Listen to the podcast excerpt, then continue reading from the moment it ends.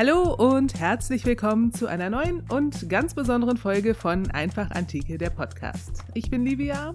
Und ich bin Lucius. Und wir sind heute nicht allein, denn wir haben uns Verstärkung besorgt. Bei uns ist nämlich noch Ralf vom Podcast Déjà-vu Geschichte. Hallo, ihr beiden. Die Idee für die heutige Folge kam nämlich von Ralf, der uns angesprochen hat, ähm, ob wir nicht mal was zusammen machen wollen. Und deshalb gibt es heute für euch eine Folge, die sich nicht nur mit der Antike befasst, sondern auch mit der Neuzeit. Ja, wir, genau. Wir haben uns ein Thema ausgesucht, das ja schon irgendwie in die Antike passt, aber eben auch in die Neuzeit und eigentlich auch in die Gegenwart. Wir wollen uns das ganz große Thema der Demokratie heute mal vornehmen und ich denke, da bin ich nicht der Einzige, wenn man jetzt so nachdenkt und ich denke auch, wenn die meisten Menschen darüber nachdenken, dann verbinden ja sehr viele erstmal die Demokratie mit dem antiken Griechenland und da ist eine enge Verbindung da. Ne? Genau. Ähm, Demokratie in der Antike ist ja so ein Lehrbuchthema, das auch heute noch auf dem Schulunterricht gemacht wird. Und für alle, bei denen das jetzt schon ein bisschen länger her ist, schauen wir uns vielleicht erstmal an, wie es überhaupt zur Entwicklung der Demokratie im antiken Griechenland kam.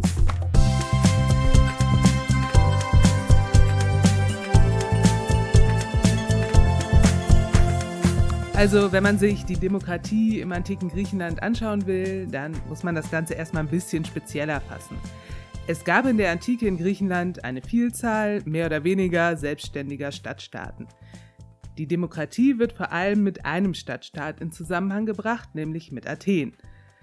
Ob Athen da jetzt letzten Endes wirklich so demokratisch war, da kommen wir dann am Ende nochmal drauf zurück. Genau. Und es gibt noch eine zweite Sache, die man im Hinterkopf behalten sollte. Die Demokratie in Athen ist natürlich nicht einfach vom Himmel gefallen. Ihre Entwicklung war ein Prozess. Und um das jetzt noch zeitlich ein bisschen einzuordnen, diese Entwicklung begann im 7. Jahrhundert vor Christus und um 450 vor Christus herum würde man in der Geschichtswissenschaft davon sprechen, dass die Demokratie wirklich voll ausgeprägt war. Wir reden also hier über einen Zeitraum von rund 200 Jahren. Die Entwicklung wird auch oft mit drei sehr bekannten Namen verknüpft, die man vielleicht vor Ewigkeiten auch mal im Geschichtsunterricht gehört hat. Solon, Cleisthenes und Perikles. Alle drei waren einflussreiche Politiker im alten Athen, die zu unterschiedlichen Zeiten dringend nötige politische Reformen durchführten. Aber inwiefern dringend nötig? Dazu muss man kurz in die Vergangenheit schauen, also ich meine jetzt noch weiter in die Vergangenheit. Wenn sich gesellschaftliche und staatliche Strukturen in sesshaften Kulturen erstmals entwickeln, dann ist es eigentlich immer so, dass Macht ungleich verteilt wird. Dafür kennen wir sehr, sehr viele historische Beispiele aus unterschiedlichen Kulturräumen. Das bedeutet, es kommt zur Herausbildung von gesellschaftlichen Schichten und von Hierarchien. Und einer gesellschaftlichen Gruppe kommt dann sowas wie eine Führungsposition zu. Die Personen, die in Athen vor allem Einfluss hatten, waren reiche Menschen. Genauer Personen, die viel oder sehr ertragreiches Land besaßen. Große landwirtschaftliche Erträge bedeuten viel Geld und Vermögen. Geld und politischer Einfluss, dass es da einen Zusammenhang gibt, ist uns auch heute nicht so fremd.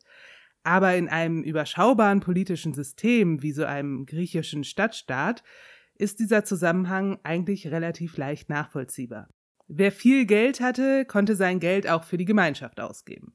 Ein wichtiger Punkt war dabei die Verteidigung. Nur die wohlhabenden Athener waren in der Lage, sich teure Rüstungen oder sogar Pferde zu leisten, mit denen sie in den Kampf ziehen konnten. Außer für die Verteidigung konnten Wohlhabende aber auch Geld für kulturelle oder für religiöse Einrichtungen zur Verfügung stellen. Also kurz gesagt, wer viel Geld für die Gemeinschaft bereitstellen konnte, hatte auch den größten politischen Einfluss. Das klingt ja jetzt soweit auch irgendwie erstmal fair. Sowas geht aber nicht auf Dauer gut. Auch dafür kennen wir ja wirklich sehr viele historische Beispiele. Das liegt wohl irgendwie in der menschlichen Natur. Zuerst zementieren sich diese gesellschaftlichen Unterschiede. Also eine wohlhabende Familie bleibt über Generationen wohlhabend. Eine arme Familie schafft vielleicht auch den Aufstieg einfach nicht. Die soziale Mobilität nimmt ab. Es kommt zu einer Herausbildung einer mehr oder weniger festen Schicht des Geldadels. Das ist auch irgendwo nachvollziehbar, denn die Gruppe der Wohlhabenden wird mit politischen Maßnahmen alles daran setzen, ihren Status zu erhalten. Und sie haben auch die Macht dazu. Hm, das klingt ja alles schon relativ vertraut. Ne? Also das, dieses Thema Geld und Macht, das ist ja etwas, was uns letztendlich bis heute noch beschäftigt. Ne?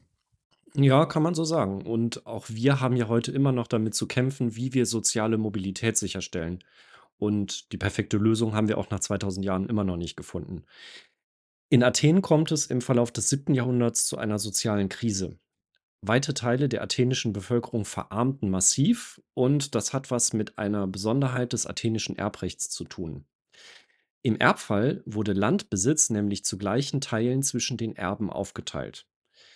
Man kann sich vorstellen, was passierte. Die Parzellen wurden von Generation zu Generation immer kleiner, bis sie am Ende ihre Besitzer nicht mehr ernähren konnten.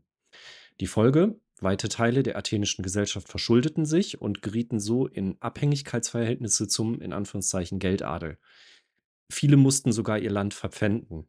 Und, was wir uns heute überhaupt nicht mehr vorstellen können, ein Schuldner konnte sogar buchstäblich selbst zum Besitz des Gläubigers werden. Der konnte den Schuldner als Sklaven ins Ausland verkaufen. Das ist also so das Setting in der zweiten Hälfte des 7. Jahrhunderts vor Christus, vor dem sich jetzt die Entwicklung der Demokratie abspielt. Und da betritt Solon die Bühne. Über ihn wissen wir gar nicht mal so besonders viel. Zumindest haben wir nicht viele gesicherte Fakten. Wir kennen noch nicht mal seine exakten Lebensdaten. Grob lebte er zwischen 640 und 560 vor Christus. Die Figur ist schon seit der Antike von so vielen Legenden überwuchert, dass es schwer ist, Fakten und Fiktion zu trennen. Was wir wissen, Solon war ein athenischer Adliger, der beauftragt wurde, Gesetze zu erlassen, um die Krise zu beseitigen.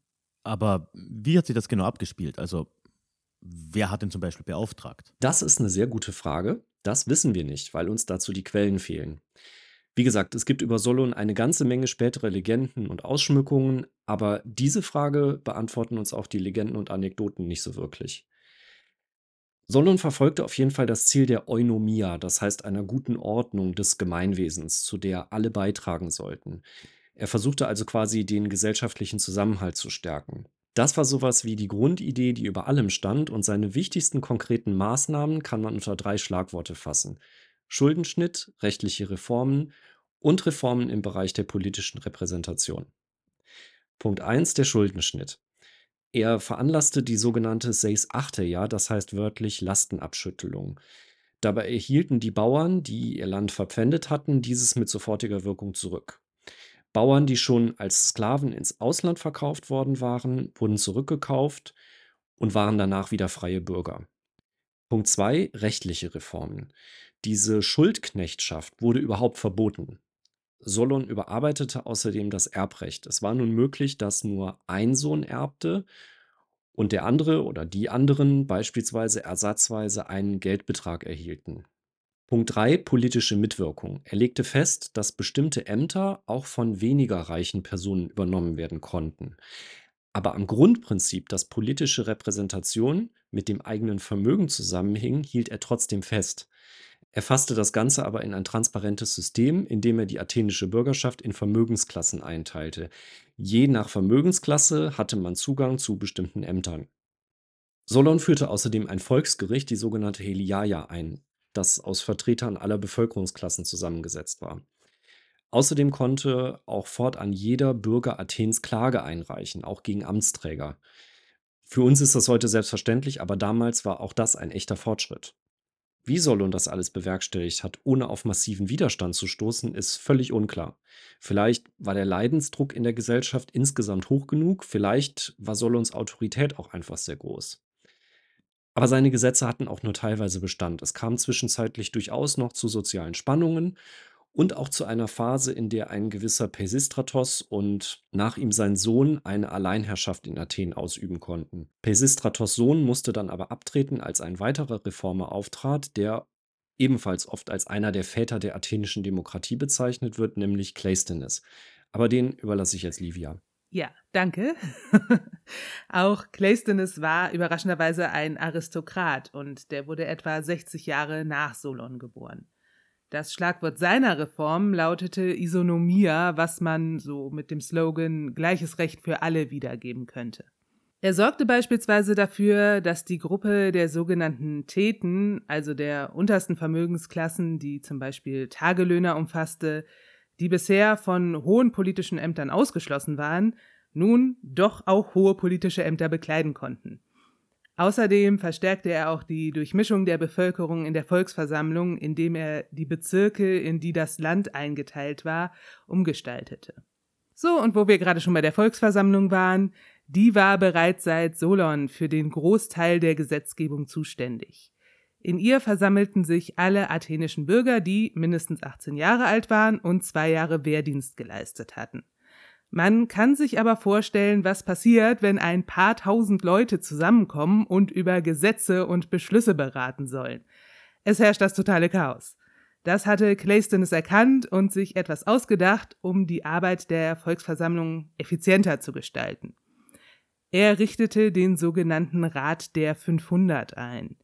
Dieser Rat bildete dann Ausschüsse, also kleinere Gruppen, die sich schon einmal in kleinem Kreis mit komplizierten Gesetzesvorlagen auseinandersetzten. Der Rat der 500 fasste dann bestimmte Vorbeschlüsse, die der Volksversammlung zur Abstimmung vorgelegt wurden. Dadurch musste sich nicht mehr jeder in der Volksversammlung tiefergehend mit allen Themen befassen.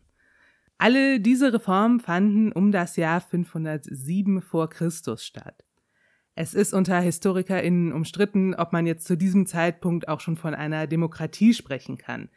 Denn eine Sache fällt ja irgendwie auf. Auch wenn es hier in diesem Podcast um die Demokratie geht, ist der Begriff weder bei Solon noch bei Cleisthenes bisher irgendwie mal so vorgekommen. Solons Schlagwort war die Eunomia, also die gute Ordnung des Gemeinwesens. Cleisthenes Ziel war die Isonomie, also sowas wie die rechtliche Gleichstellung. Und tatsächlich waren das auch die Begriffe, die die Menschen der damaligen Zeit verwendet hätten, um zu beschreiben, was da politisch so vor sich ging. Und eine Sache sollte man sich vielleicht auch an der Stelle nochmal klar machen. Für Solon ging es in erster Linie um die Wiederherstellung einer funktionierenden Gemeinschaft. Unser Blick auf die Entwicklung der Demokratie ist in dem Punkt nämlich oft ein bisschen verengt und konzentriert sich sehr auf den Aspekt der Machtverteilung. Für Solon war das aber nur ein Aspekt unter mehreren. Und auch Cleisthenes ging es, wie dieses Schlagwort Isonomie, also rechtliche Gleichstellung zeigt, nicht primär darum, die Macht im Staat stärker in die Hände des Volkes zu legen. Ihm ging es um einen Ausgleich. Die Folge davon war dann ein politisches System, bei dem die Gewalt größtenteils vom Volk ausging wobei wir über den Begriff Volk gleich auch nochmal sprechen müssen. Wie gesagt, ab welchem Zeitpunkt man nun von einer Demokratie in Athen sprechen kann, ist umstritten. Man könnte argumentieren, dass schon mit Cleisthenes Reform eine demokratische Herrschaftsform erreicht war. Man könnte aber auch etwas diffuser sagen, dass es in den Jahrzehnten nach ihm soweit war. Denn da gab es noch eine ganze Reihe von Weiterentwicklungen. Der Gedanke der Gerechtigkeit wurde in einer Weise ausgeweitet, die wir heute etwas merkwürdig finden.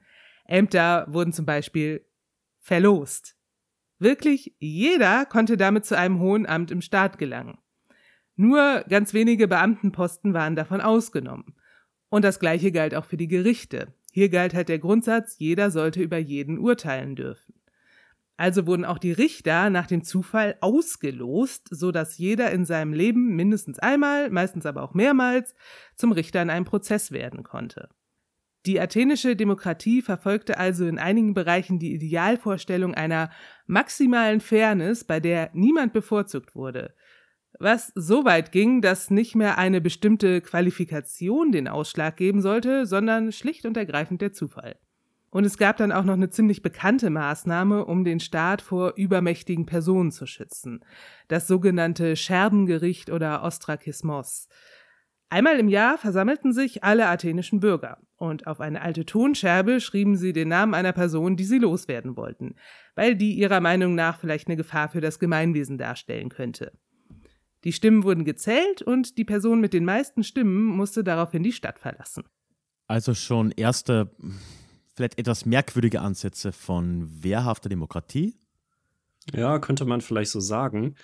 Wobei wir ja heute etwas nettere Methoden haben, als PolitikerInnen quasi in die Wüste zu schicken.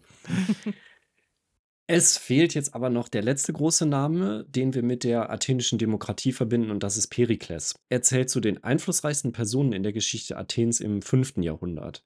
So einflussreich, dass man sogar vom perikleischen Zeitalter spricht. Das war eine Phase, in der Athen so etwas wie eine kulturelle und politische Blütephase erlebte. Perikles bekleidete in dieser Zeit sehr hochrangige Ämter in Athen.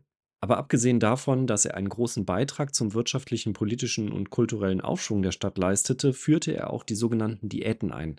Das bedeutet, wenn jemand ein Richteramt bekleidete oder auch nur für eine Volksversammlung in die Stadt reisen musste, erhielt ein Bürger einen kleinen Geldbetrag zur Entschädigung. Damit war sichergestellt, dass sich auch ärmere Leute beteiligen konnten. Das wirkte im ersten Moment wie eine Kleinigkeit, hatte aber große Auswirkungen, denn es war ein wichtiger Beitrag zur, wie wir heute sagen würden, politischen Teilhabe. Was nutzt es schließlich, wenn man eine Volksversammlung hat, aber viele gar nicht hinkommen können, weil sie arme Bauern sind, die sich um ihren Hof kümmern müssen? Alles in allem kann man also sagen, zur Zeit des Perikles haben wir es dann in Athen tatsächlich wirklich mit einem demokratischen System zu tun, in dem der Grad an politischer Teilhabe sehr hoch war, auch für weniger Wohlhabende. Es gab auch so etwas wie einen Rechtsstaat, das heißt, dass auch Amtsträger an Gesetze gebunden waren und Rechte einklagbar waren. Die Form der Demokratie in Athen war dabei das, was wir heute eine direkte Demokratie nennen würden, denn die allermeisten politischen Entscheidungen wurden vom Volk direkt getroffen.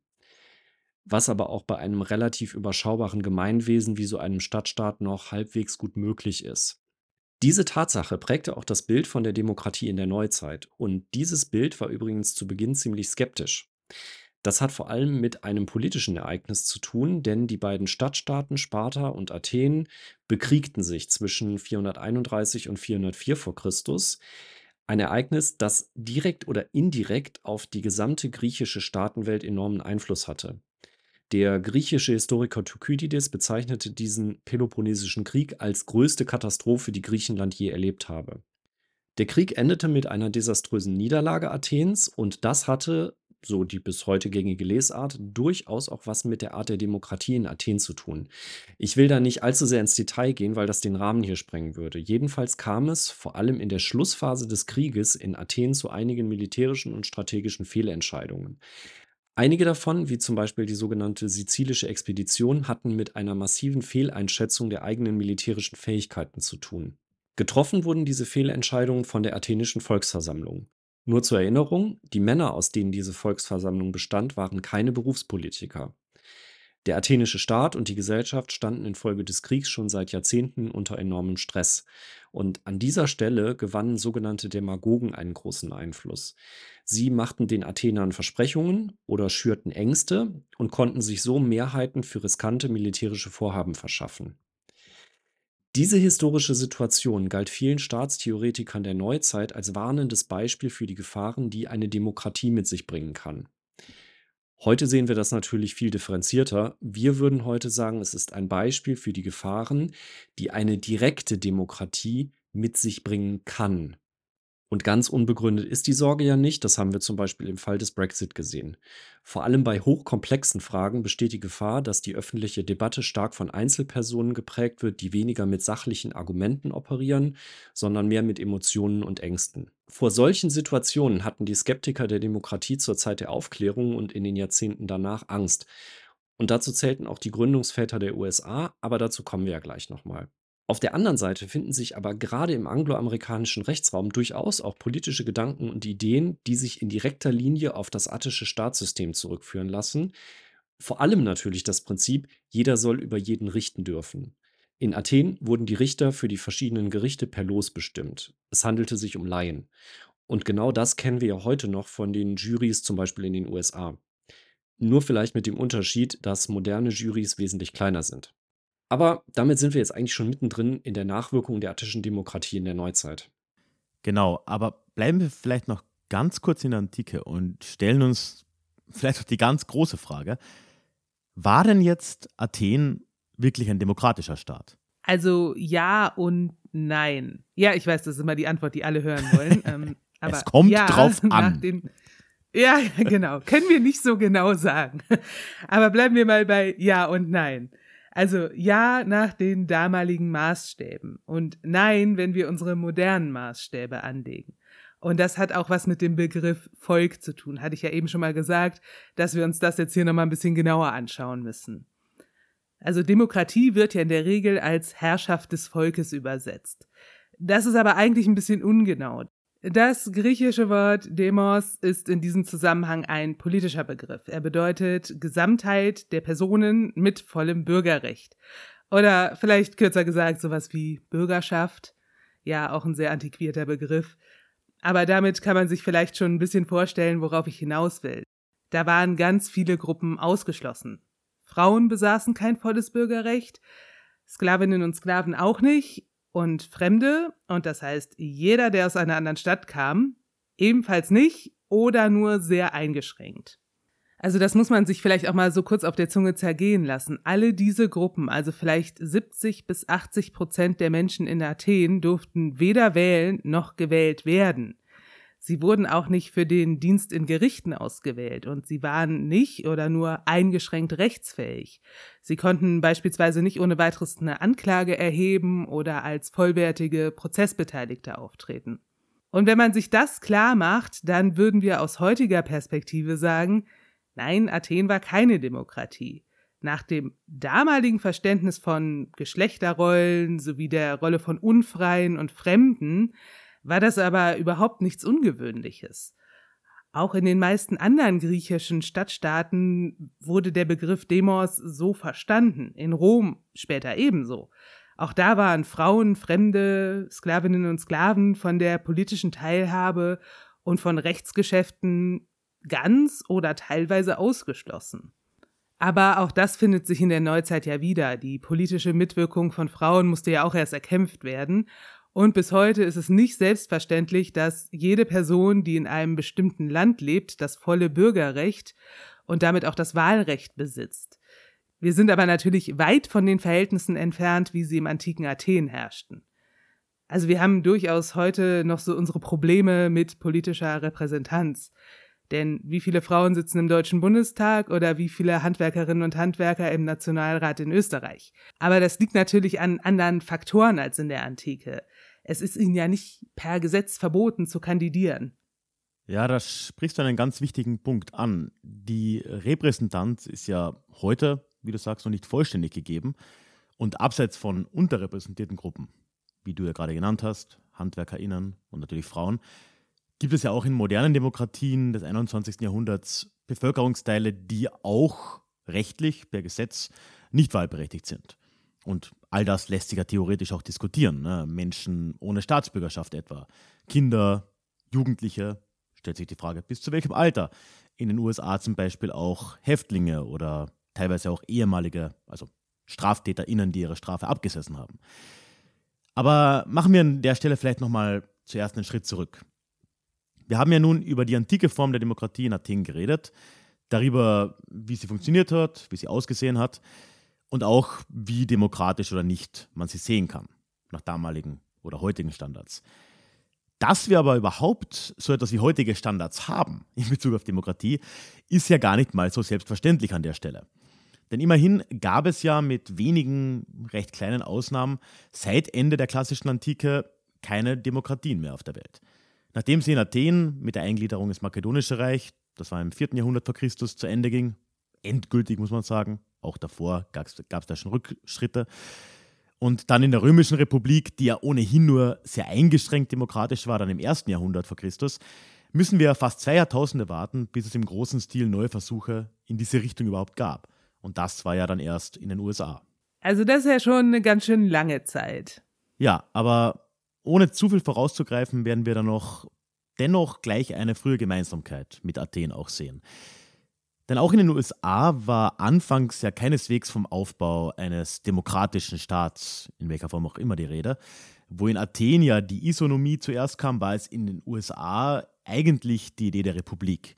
Es würde dann bis Ende des 18. Jahrhunderts dauern, dass auch das Wort Demokratie in den USA häufiger mal verwendet wurde. Aber warte mal kurz, gab es denn wirklich gar keine Ansätze demokratischer Strukturen in der Zeit zwischen dem Ende der Römischen Republik und der amerikanischen Revolution? Also es muss doch irgendwas von diesem Wissen der Antike erhalten geblieben sein.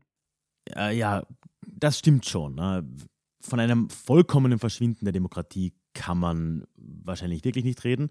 Es gab auch im europäischen Mittelalter zum Beispiel ja republikartige Stadtstaaten, schon eine gewisse Kontinuität aus der Antike vielleicht. Das sehen wir vor allem in Norditalien und dort gab es auch eine gewisse Form der Demokratie. Allerdings waren das alles Gesellschaften, die sehr stark auf führende Adelsfamilien in kleinen Orten, kleinen Städten fundiert waren, etwa in Venedig, Genua, Florenz. Vielleicht kann man in einem größeren Stil dann auch in England, zumindest seit Unterzeichnung der Magna Carta im 13. Jahrhundert, von einer Demokratisierung sprechen. Da kam dann auch das Parlament als ja, mächtigerer Körper im Staat langsam auf. Aber auch da war es vor allem eben der hohe Adel, der hier ein Mitspracherecht gegenüber den Königen eingefordert hat und das dann erhalten hat. Ich würde daher sagen, von echten demokratischen Ideen und Staatsvorstellungen, wie wir sie jetzt heute zumindest landläufig verstehen, kann vor der Aufklärung eigentlich keine wirkliche Rede sein. Wir müssen also doch meiner Meinung nach ins 17. und 18. Jahrhundert springen, als dann in intellektuellen Kreisen die Grundlagen für den heutigen modernen demokratischen Staat und die moderne Demokratie gelegt wurden und vielleicht noch grundlegender auch ja, der Grundsatz des Liberalismus erarbeitet wurde. Weil heute nennen wir das Ganze auch als Gegensatz mehr oder weniger zur klassischen antiken Demokratie eine liberale Demokratie, in der wir leben. Okay, ich sehe ein Abschweifen in komplizierte philosophische Debatten der Zeit kommen. Stimmt. Äh, das wollen wir unseren lieben Hörenden dann wohl doch nicht antun, oder? Vielleicht im besten Überblick, den du geben kannst. Äh, ich versuche es mal, aber gleich mal vorweg, man möge mich in Kommentaren und Rückmeldungen freundlich korrigieren. Ich bin eben auch kein Philosoph und es kann sein, dass ich mich da auch ein wenig verlaufe. Aber ich denke, man kann doch mal mit recht guter Grundlage feststellen, dass die Aufklärung an sich und vor allem ihre Anwendung auf Staatsideen und auf Systeme, die wir jetzt heute als Demokratien bezeichnen, auf die Werke von John Locke zurückgehen.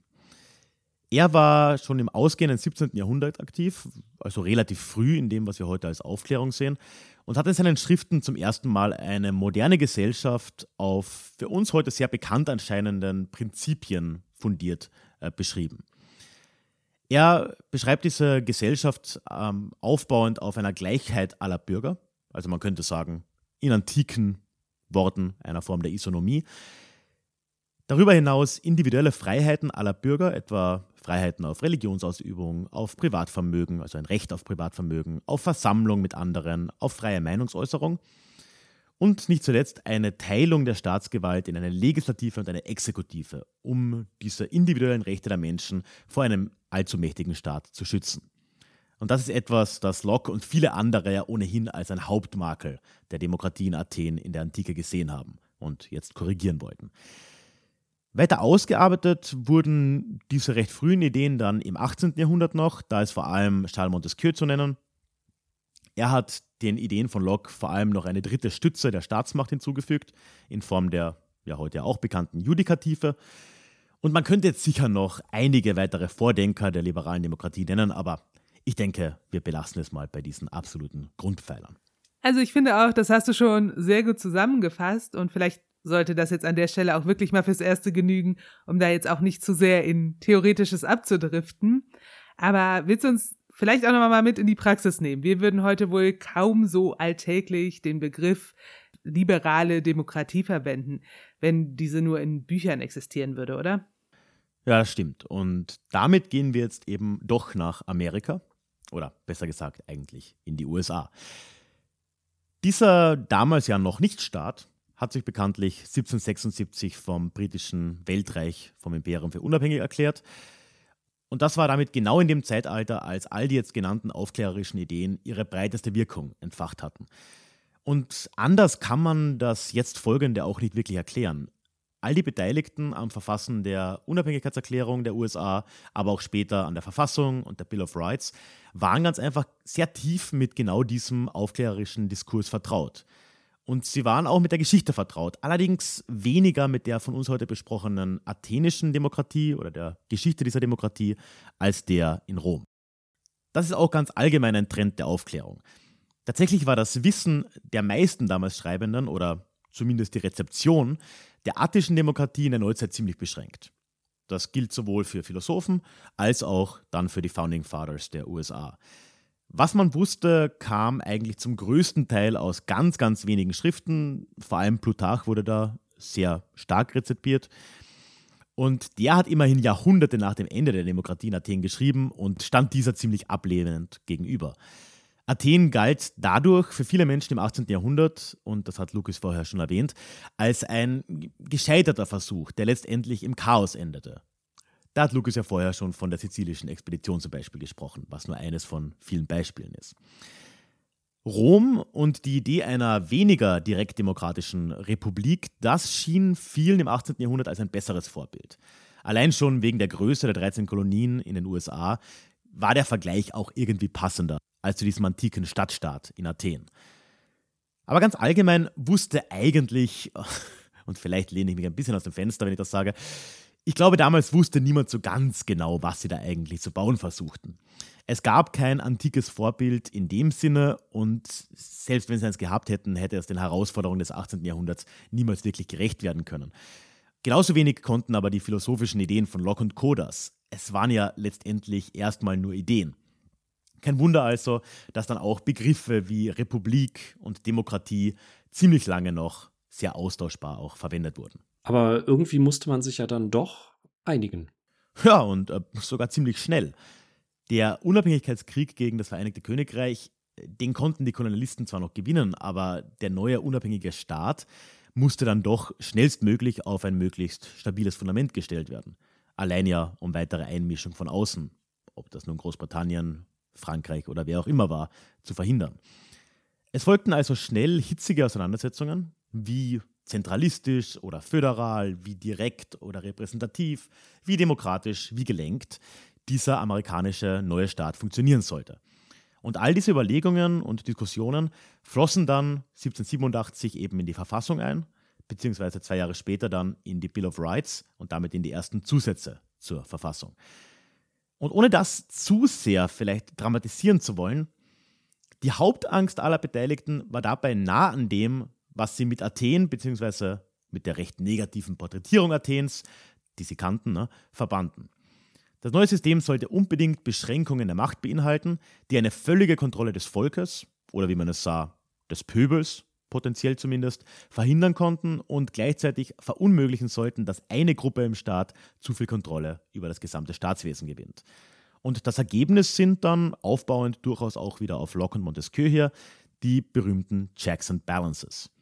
Also die Staatsgewalt in den USA wird aufgeteilt zwischen einer Exekutive, in dem Fall der Präsident und sein Kabinett, einer Legislative, das ist der Kongress, und eine Judikative, also die Gerichte beziehungsweise ganz besonders der oberste Gerichtshof.